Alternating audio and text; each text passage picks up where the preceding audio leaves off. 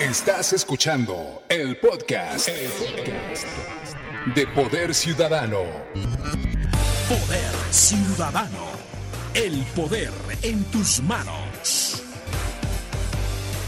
Poder Ciudadano. Tal vez tú quieres terminar y yo lo tengo que aceptar. Solo te pido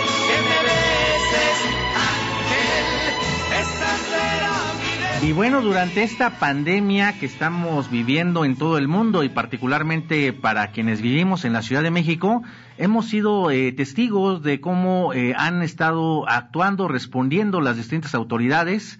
En este caso, la, autoridad, el nivel más cercano es el de las alcaldías para quienes vivimos en la Ciudad de México. Y eh, la encuestadora Encol eh, hizo un estudio que me llamó mucho la atención, que lo encontramos ayer también publicado, bueno, en estos días publicado. Y por eso saludo con mucho gusto a su directora general de Encol, a Heidi Osuna, que se encuentra aquí en Poder Ciudadano. ¿Cómo estás, Heidi? Qué gusto saludarte. Igualmente, Juan Carlos, gracias.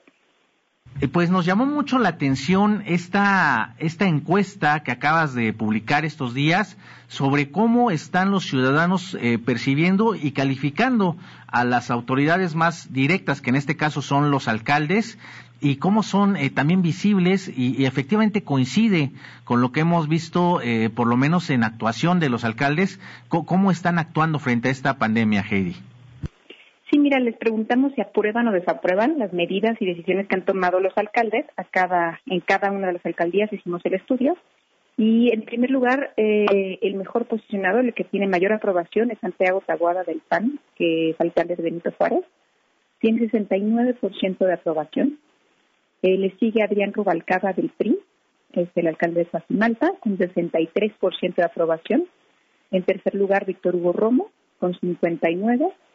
Eh, Clara Brugada 52 de Iztapalapa y Julio César Moreno, que es el quinto eh, del PRD, eh, Venustiano Carranza con 51%. Esos son los primeros cinco, ¿no? Los, que sus eh, eh, ciudadanos los, los evalúan mejor. Y los peores, los peor evaluados es Armando Quintero de Zacalco, solo 34% lo aprueba, 46% desaprueba las medidas que ha tomado. Raimundo Martínez, eh, que tiene, tiene 57 de desaprobación contra 34 de aprobación y la alcaldesa de Magdalena Contreras tiene 34 de aprobación también contra 48 de desaprobación. Ellos serían los tres eh, peores alcaldes, ¿no? Los, los peor evaluados frente a la pandemia. Fíjate qué interesante, Heidi, porque me llama muchísimo la atención. E- efectivamente, eh, quien hemos visto muy activo, muy movido, subiendo información eh, permanente, pues eh, efectivamente Santiago Tahuada. Desde el primer momento en que se declaró este, la pandemia, pues él estuvo que si las medidas sanitarias, que si el cierre de centros, que si la sanitización, esta imagen del cubrebocas en el World Trade Center o en la figura Olmeca y en el Parque Hundido y, y refleja mucho lo que es. Igualmente este Rubalcaba que se viralizó cuando salió ahí con un eh, con un este altavoz no en el centro de Coajimalpa diciendo que era la, la alcaldía con el mayor número de contagios a nivel nacional.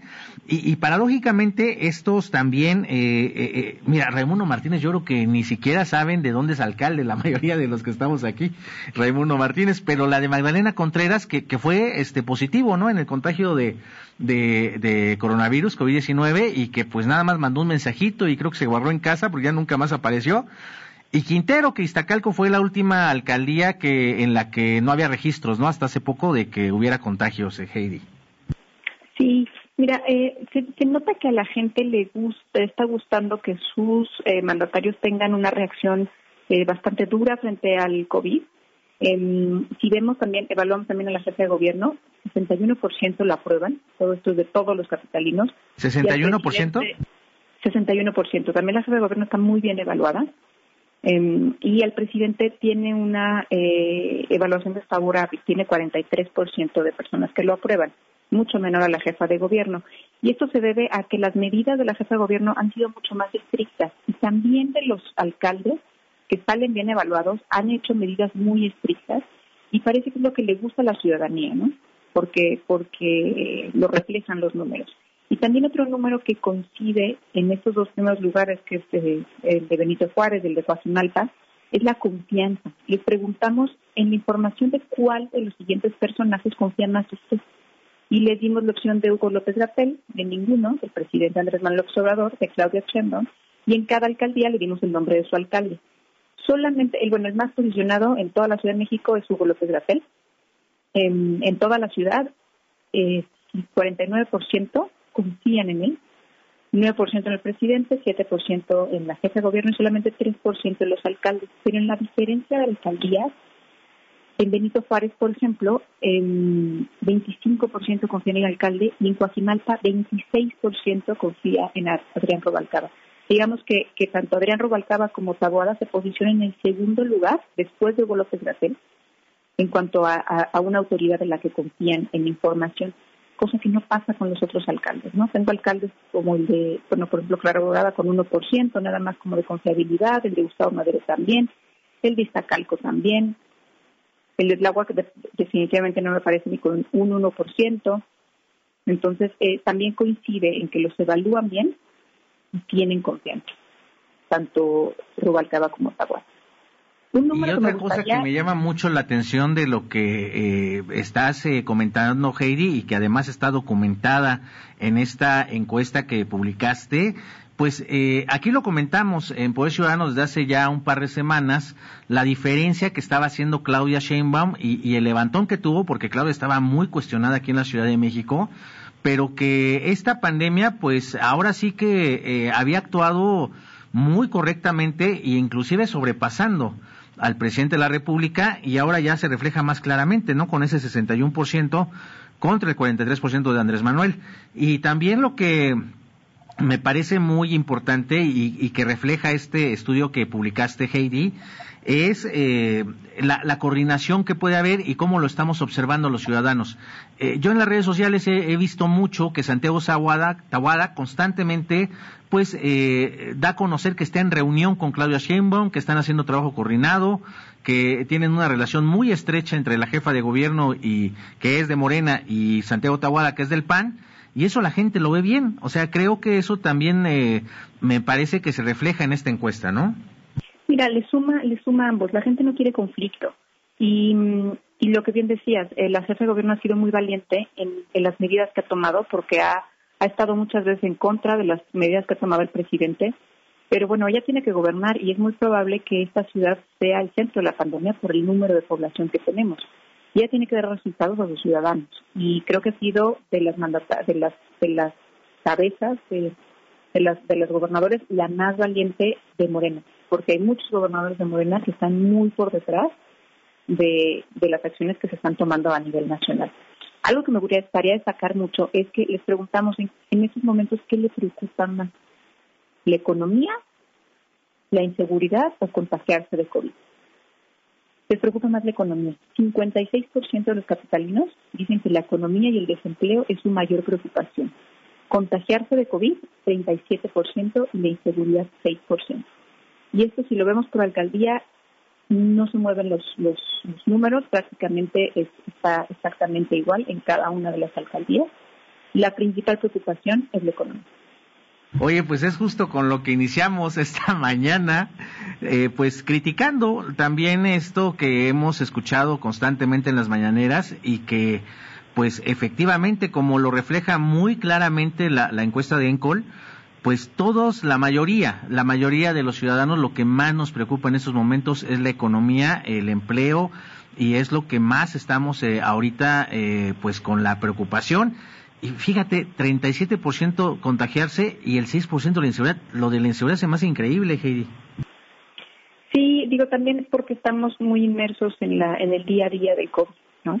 Eh, seguramente seguramente conforme pase el tiempo vamos a ver que estos números se pueden mover, pero a mí me impacta que a estos indicios que todavía en realidad no vemos el impacto económico que va a tener esta pandemia, el principal problema sea lo económico y esto es algo que el, presidente tiene, tiene que ver y parece que la jefe de gobierno lo ha hecho bien, tanto, tanto las medidas que ha tomado para, para prevenir el contagio como también las medidas que ha, que ha tomado en, temas económicos ¿no? de la ciudad.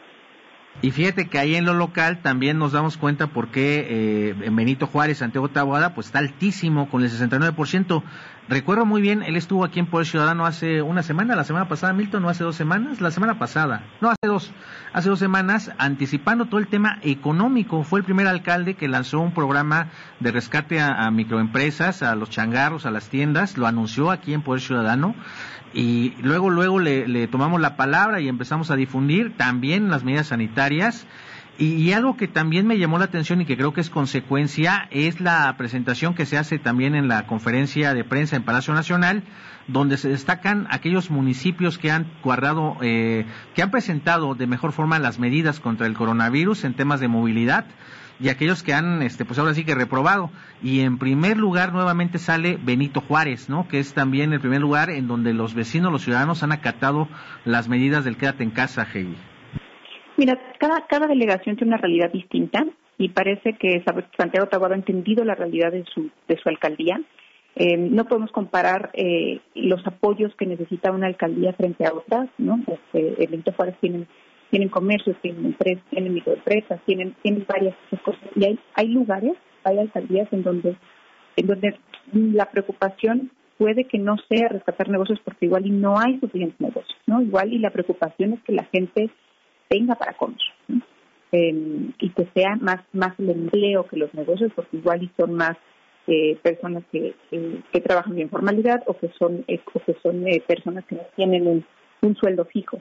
Em, pero se ve que Santa Aguada ha, ha, ha entendido la realidad y también los riesgos que tiene su alcaldía ya que tiene un número muy alto de adultos mayores eh, por último, Heidi, eh, porque me parece que siempre además eh, lo, has tú incluido en los estudios, en los trabajos, en las encuestas, las investigaciones que realiza ENCOL y, que además es un tema que también nos saltó, principalmente porque tuvimos también a, directores de, de Locatel y de CONAPRED, es este pues lamentable suceso de la violencia intrafamiliar.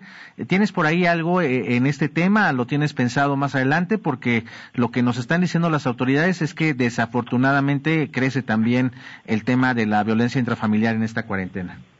Mira, justamente hace una semana publicamos una encuesta eh, que era violencia en tiempos de COVID. Está dirigida a mujeres. Fueron solamente la encuesta eh, hecha a mujeres mayores de 13 años. Y queríamos saber eh, pues cómo, cómo estaban viviendo este, este confinamiento que estamos, que estamos teniendo prácticamente todo el mundo y nos dicen 23% de las mujeres dicen que, han sufrido algún tipo de violencia física, emocional, sexual o económica dentro del hogar en las últimas semanas. Eh, también les preguntamos si consideran eh, que en esta época de contingencia las mujeres están más propensas a ser víctimas de violencia en sus hogares. 75% cree que sí. Y bueno, quisimos ver quién era el agresor de este 23% de mujeres que, dicen han sufrido, han sufrido violencia en estas, en estas últimas semanas y 66% de los agresores son la pareja, em, que es, hombre. Eh, también de, esto lo dividimos, ¿no? Porque hay agresores que también son mujeres, ¿no? Que, están, que, juegan una dinámica dentro del hogar. 90% señalaron que el agresor es un hombre. De este 90%, 66% de las parejas, 9% son los hijos 8% de los padres y 4% del cuñado. Hay familias que, que, hay varias familias que viven a veces en un solo lugar. Y 10% señalan que el agresor es una mujer, eh, destacando que el 6% es la madre y 4% las hermanas.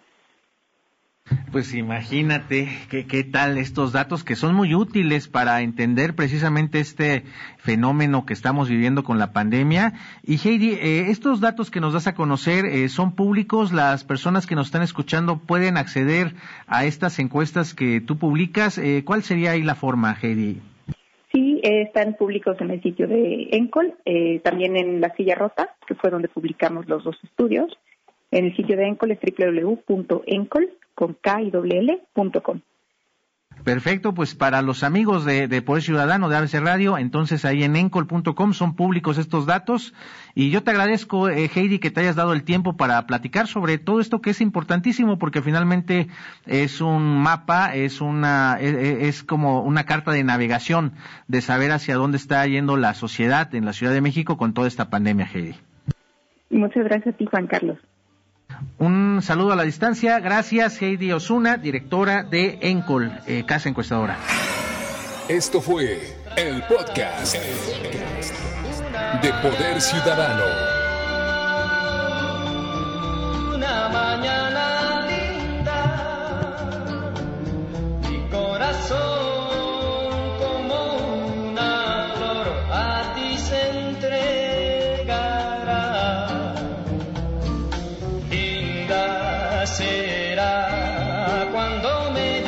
Creo en tu amor, me digas que no sientes temor y cuando salga el sol será una mañana,